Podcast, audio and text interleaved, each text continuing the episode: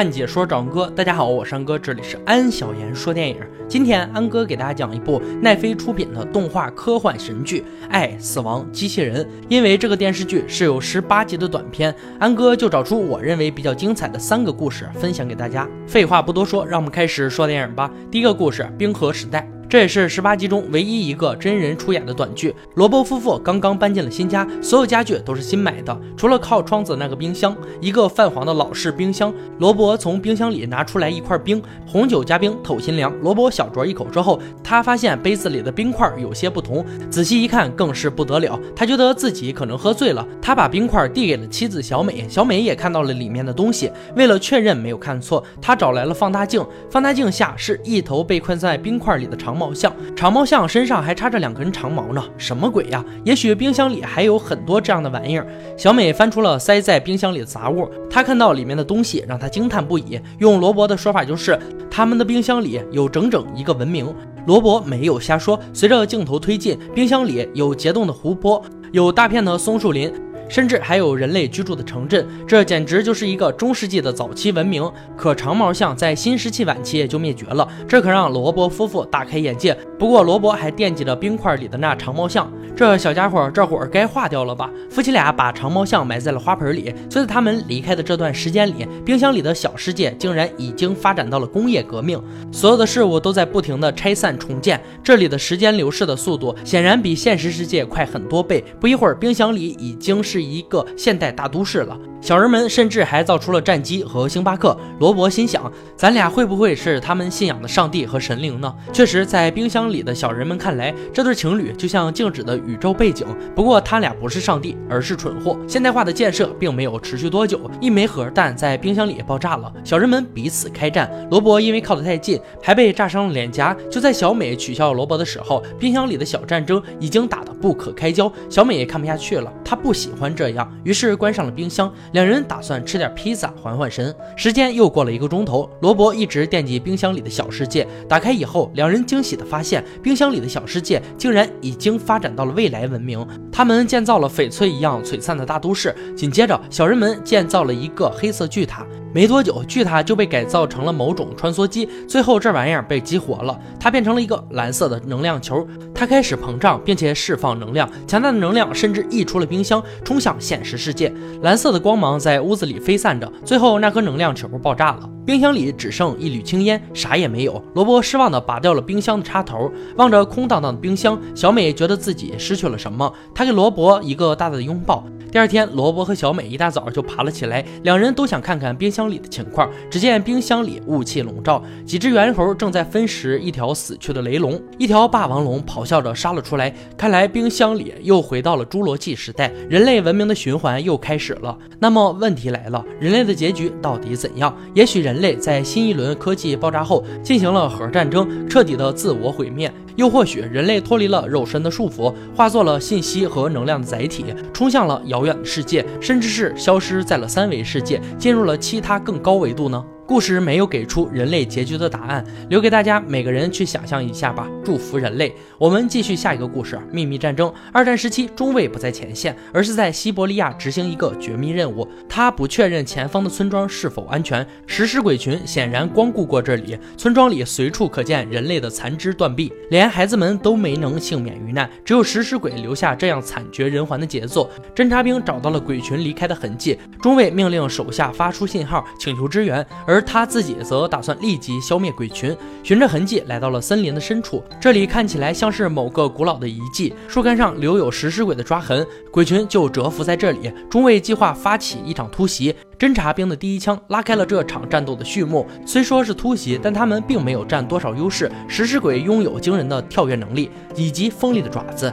他们扯下人类的脑袋，就像掰断筷子一样容易，而且他们数量庞大。中尉的儿子险些就在这场战斗里丧生，不过最终他们还是击败了鬼群。这是一场代价惨重的胜利。中尉失去了一半以上的士兵，夜里幸存的士兵们围坐在篝火旁，曾经的战友非死即伤，小队已经不再像曾经那样完整。中尉的儿子给大家弹了一曲卡秋莎，来自家乡的旋律总能让人坚强。山谷的远处，另一支小队正在与鬼群战斗。中尉看到。他们的求救信号。不过中尉并不打算有所行动。正如中尉之前所言，每个小队都有自己的事情需要处理，而且中尉有了关于食尸鬼的重大发现。他在打扫战场的时候，发现了一本日记，上面记载了食尸鬼的起源。多年前，一位专门研究民间邪术的上校奉命为政府提供更多的战士。经过多年的钻研，上校已经掌握了通灵术。在某个极光闪现的夜晚，上校在丽池镇举行了血腥残忍的仪式，地狱的烈火透过了大地，血祭完成。第一头食尸鬼从裂缝里爬了出来，上校手持伏魔咒，以为能控制食尸鬼，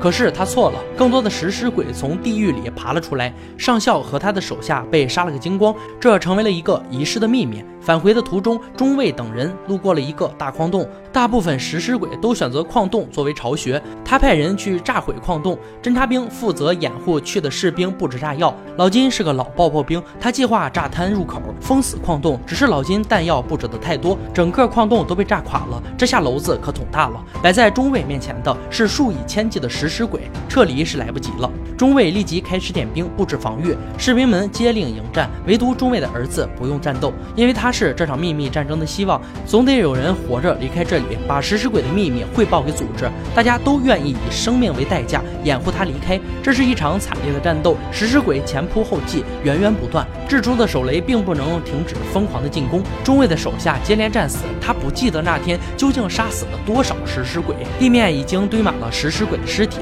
临死前，中尉送了一个大。礼包给鬼群，一份设置好的炸弹套餐。他按下了开关，镜头一转，不久之后，上校派出的轰炸机划过了天空，食尸鬼的巢穴被炸成了平地。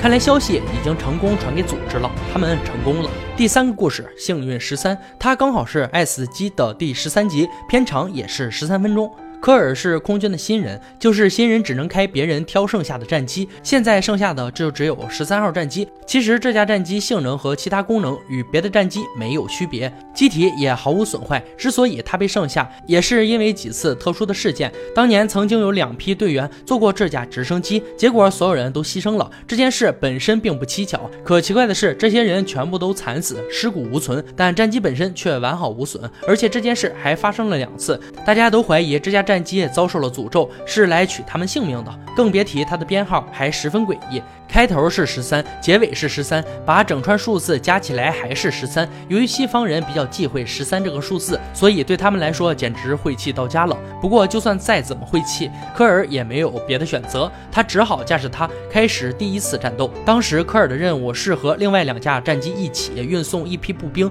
到指定区域。按理来说，这个任务算是比较安全。然而十三号战机被动技能发作，步兵刚下战机就冒出两架战机开始偷袭，一架战机当场。击毁另一架准备跑路时也被击毁，科尔只好用自己的十三号战机接走所有步兵，带他们撤离。两架战机在后面紧追不舍，科尔进入了充满巨石柱的危险地区，击碎一些石柱，用落石击中了后面追击的战机，又用一手骚操作解决了另一架战机。科尔带着所有步兵安全返回了基地。科尔感叹地说：“我真的小瞧你了，十三号。”之后，科尔一次又一次地驾驶十三号进行任务，总共出任务十九次，而每一次都是零伤亡。他也因此升了官。这天，长官找到科尔说，总部新到一批更高级的战机，他要是愿意，可以选择一架新的战机。但科尔认为十三号是自己的朋友，就婉言拒绝了长官的提议。他的这些话都被十三号的飞机镜头记录了下来。很快，开始了又一次任务。他这次要做的任务是解救一队被敌人包围的友军。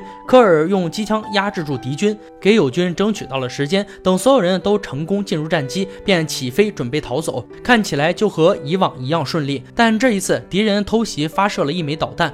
科尔发现已晚，躲闪不及，受到了重创，只能迫降在不远处。虽然队友们没有受伤，但迫降的地点距离敌军很近，很快他们就被包围了。科尔用战机上的机枪掩护队友逃跑，可因为刚才迫降时的撞击，机枪发生了故障，扫射没多久就坏掉了。敌人抓住机会对科尔展开猛烈的攻击，科尔无奈只好启动这架飞机的自毁系统。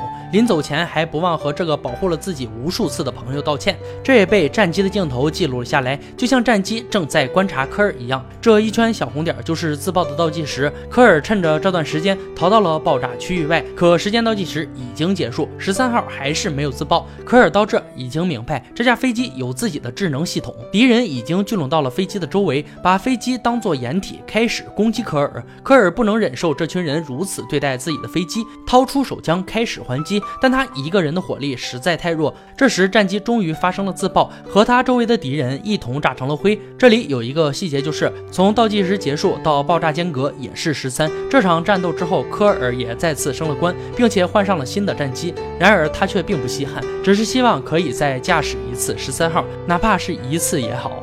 故事到这里就结束了。爱死亡机器人由奈飞出品的自制短剧，每一集都短小精悍，也很精彩。感兴趣的小伙伴可以去看看。好了，今天解说就到这里吧。喜欢安哥解说，别忘了关注我哦。看解说找安哥，我是安哥，欢迎大家订阅我的频道，每天都有精彩视频解说更新。我们下期再见。